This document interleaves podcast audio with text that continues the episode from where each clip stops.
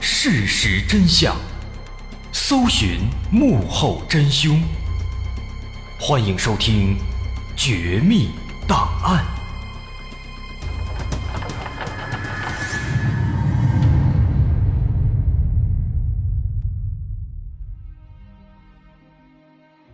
还原事实，探索真相。欢迎继续关注《绝密档案》，我是大碗。在之前，咱们说到，唐山菜刀队在冲出唐山之后，变得更加无法无天了，气焰极为嚣张，甚至开始刀砍解放军战士，抢劫救援物资。但是对他们来讲，这只能是最后的狂欢了，因为不久之后，他们的天就要变了。这个重大的转机。就是著名的八三严打。一九八三年八月二十五日，中央发出了关于严厉打击刑事犯罪的决定，八三严打正式拉开序幕。而严打的第一批处理对象就包括了唐山的菜刀队。抓捕菜刀队其实并不是难事，毕竟他们太多了，也太猖狂了。长时间的横行霸道，他们没有任何的掩饰和躲藏。短短两个月时间里，警方就抓到了五十名菜刀队的主要成员，而这些人当中，年龄最小的甚至都还没有成年，最大的也只有二十六七岁。这八三严打的力度是建国以来数次严打当中最大的，国家直接把。死刑复核的权利下放到了地方的高级人民法院。这个改动有什么影响呢？我们要知道，一般情况下，如果一名犯罪分子被判了死刑，那么必须要经过最高人民法院的核准才能生效，这就叫死刑复核。而在当时严打的背景下，对于杀人、抢劫、强奸等等这类的恶性案件。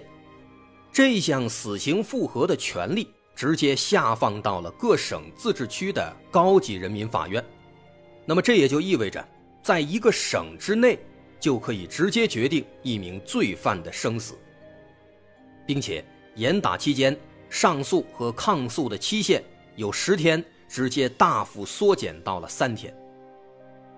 死刑复核权利的下放，上诉抗诉期限的缩短。再加上对于一些案件量刑幅度的提高，那趁着政策上的东风，短短几天之内，这五十名菜刀队的主犯就全都被判了死刑，立即执行。执行当天，这帮犯人们被押在卡车上，胸前挂着木牌子，上面写着他们的罪行和名字，而道路两侧站满了围观群众，大家高兴极了，安稳太平的日子。终于要来了，这是严打的第一枪，成绩的确不错。几个月之后，警方陆续抓获了更多的菜刀队成员，共计有六百多人，而这些人几乎全部参与了作案，有的人身上还有命案，他们最终也全都受到了应有的惩罚。那么至此，菜刀队基本被瓦解，绝大部分势力。都已经被消灭。不过呢，菜刀队它的主体没有了，但是他留下的余孽也依然在兴风作浪，还有其他许多小股势力依然猖狂。直到又过了三年，到八六年，在警方的坚持和努力下，当地的社会治安才逐渐恢复如常。这次严打，国家出手力度之大。震慑了大量没有归案的不法分子，有的人畏罪自杀，也有的畏罪自首。那几年里，一批接一批的严打名单被尽数执行，和菜刀队齐名的，像是湖南斧头帮、著名的东北二王以及呼蒙血案的那帮歹徒等等，全都被相继铲除。那么，回到唐山，可以说啊。经过了严打的洗礼，整个唐山已经焕然一新了。但我们要说的是，大老虎都消失了，小狐狸却开始蠢蠢欲动，并且这些小狐狸趁着大老虎消失的空档，迅速成长为新一代的老虎。在那些隐秘的角落当中，这些新一代的老虎们正在默默地积蓄力量，直到世纪之交，他们开始崭露头角。在菜刀队覆没的十几年之后，在这些唐山的新老虎当中，不得不提的是一个叫做杨树宽的新老虎，他被称作是唐山史上最牛的黑老大。为什么说他最牛呢？从他猖狂的行为就可见一斑。强行把下属的妻子拉过来当成自己的情人，非法持有大量的枪支弹药，还敲诈了数亿元。如果说这些行为都是黑老大的基本操作，那么平日里开着军用的装甲车炸街，有警察过来询问，直接被他暴打一顿，这样的操作啊！肯定没有几个人能办到。杨树宽对车那是情有独钟，当年他第一次出名就是因为他的车，他有四辆不同的军用车辆，还有一辆牌照为 GB 九九九九九的劳斯莱斯幻影，两辆法拉利牌照也都是 GB 九九九九八和 GB 八八八八九，这牌照这车型，尤其是那军用车辆。看起来一个比一个张扬。他甚至曾经在公司里下了一个非常离谱的命令，说丰田以下的车不允许进入公司。而奇怪的是呢，这种奇葩的命令啊，竟然没有人表示不满，没有人提出反对。这是因为他的公司里，但凡能开得起车的，清一色全都是豪车。这样的规定没有任何的影响。不光有钱，他还有大量武器。杨树宽持有各种枪械三十八支，警用规格的催泪弹十二枚，子弹一万多发。他利用这些武器，先后敲诈他人财产八亿多元，霸占矿山十数座。杨树宽在唐山呢，那绝对算得上是传奇人物。我们现在问一问唐山的朋友，估计有人也听说过。甚至有人应该都见过他的装甲车。同时呢，他也是一个典型的在唐山地区的所谓的后起之秀，完全凭借个人打拼成长为了一个大老虎。他的出身很一般，出身于煤矿工人家庭，地震当中失去了母亲，父亲也失去了一条腿，他只能和父亲以及兄弟姐妹一起靠着卖饼来维持生计。后来他在唐山成名的时候啊，对外宣传都是著名企业家，当过政协委员，资产过亿，热爱慈善。那么问题来了，他当年是怎么发达起来的呢？杨树宽的这条发达之路啊，其实并不光彩，而且还比较奇葩。九十年代初期，唐山古冶区开始了大规模的国企改制。政策上的扶持，再加上腐蚀了一些官员，杨树宽连蒙带骗，从银行里得到了一大笔不需要担保的贷款。那凭借这笔贷款，杨树宽买下了一个濒临倒闭的面粉厂，后来又收购了华云鞋厂和一些服装店。于是杨树宽摇身一变成了一个大老板。其实一开始呢，他真的是想好好做生意。但是这一次，这个空手套白狼一样的贷款经历，一直让他念念不忘。于是他萌生了一个赚钱的想法。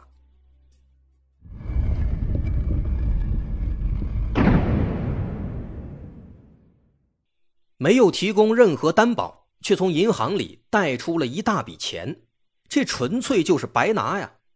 做生意的目的不也是为了赚钱吗？有了这个想法之后啊，杨树宽后来的一系列动作都以贷出更多钱为目的。两千年，年仅三十一岁的杨树宽组建了华云集团，他当然不是为了做生意，而是为了从省里和市里获得更多贷款，而新成立的华云集团就是贷款的筹码。这个套路呢很简单，他用旧贷款适当的投资企业。再以此获取新贷款，就像滚雪球一样，越滚越多。用这个办法，他确实拿到了不少钱，但是他拿到钱之后啊，重心并不在于投资，于是华云集团自身的营收能力实在是不太行。当时很多人都非常奇怪，这个华云集团明明不怎么赚钱，为什么公司的高层们都那么张扬，那么有钱呢？天天开着豪车招摇过市，大手大脚的购买奢侈品，出入娱乐场所。这些就是他们的日常，他们的钱都是哪儿来的呢？当时大家都非常好奇。不过呢，杨树宽也清楚，这样一直贷款不是长久之计，等所有银行都被他贷完了，下一步就不好走了。因此，在有了足够的经济能力之后，他也开发了新的敛财的手段。杨树宽最擅长的有两件事情。一个是走关系，一个是用手段。走关系我们已经见识过了，不走关系，他的那些贷款根本不可能空手套白狼，不可能不提供担保就拿到钱。而走关系所需要的，往往就是一些合适的手段。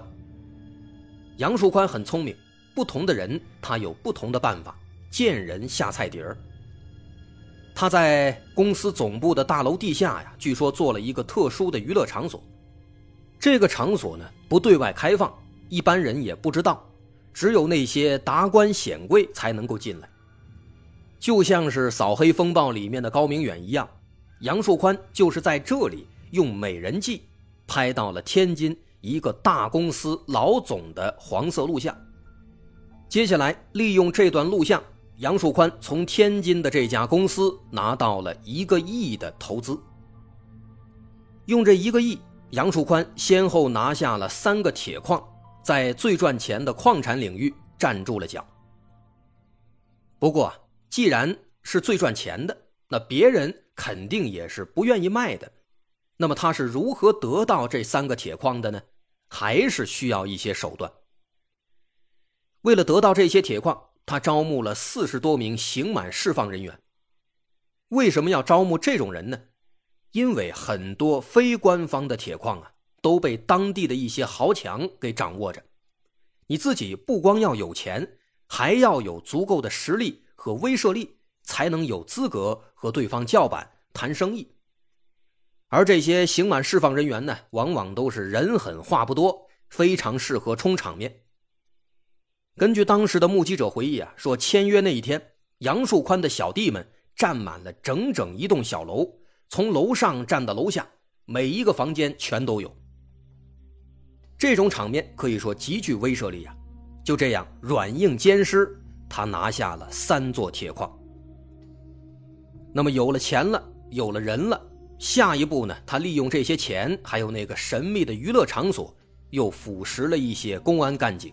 并由此获得了大量的军用的武器装备，之前提到的装甲车还有枪支弹药，都是通过这种途径得到的。当流氓有了武器，那基本上他就无法无天，无人可挡了。零六年夏天，杨树宽又看上了迁西的一座铁矿，就派手下去和矿主谈。其实人家根本就不想卖呀。但杨树宽哪管这些呢？不但非要买，还出了一个非常低的价格。一开始说一千两百万，对方勉强同意了。但是没过几天呢，他又降到了七百万，这一下子缩水了将近一半啊！人家矿主肯定不同意。于是杨树宽就带着手下拿着枪往那一站。矿主看了之后呢，没办法，只能打掉牙往肚子里咽。含着泪签下了转让协议。有了枪以后啊，他还经常去一些其他公司、企业去里面借钱。如果对方不同意，他就带上枪，开着装甲车去这些公司里面示威。短短几年时间，杨树宽通过这种手段向其他企业敲诈了将近五亿元。他曾经还以合作的名义骗取一家房地产公司七千多万。当对方意识到自己被骗以后，就来找杨树宽理论。杨树宽不仅不还钱，还派了一名杀手要暗杀对方。后来杨树宽落网，这个杀手向公安机关自首，这件事情才被大家知道。到了零五零六年左右啊，杨树宽已经嚣张到了极点，变得越发不可一世。经常有人看到他们开着装甲车在大街上耀武扬威。有一次，他开着装甲车上街，两名公安干警看到了，就走过去了解情况。但是还没等到他们靠近，杨树宽的小弟们就直接冲过来，二话不说，把两位干警打倒在地，疯狂的拳打脚踢。后经检验，两位干警被打成了重伤二级，在医院里面躺了半个月。而这两位干警其实只是一个缩影。除了他们，唐山地区先后有六位公安干警都曾经遭到过杨树宽的袭击和报复。这个杨树宽的猖狂程度啊，可以发现不亚于当年的菜刀队，普通老百姓也一样是苦不堪言。在短短的几年时间里，遭到杨树宽欺凌和威胁的。没有一百，也有八九十个了。唐山路北区的一个居民李某，曾经因为琐事和杨树宽产生了一些口角，杨树宽气不过，带着九名打手，荷枪实弹，在李某家楼下蹲了三天三夜，吓得李某三天没有出门。这就是杨树宽，这都是他干出来的事情。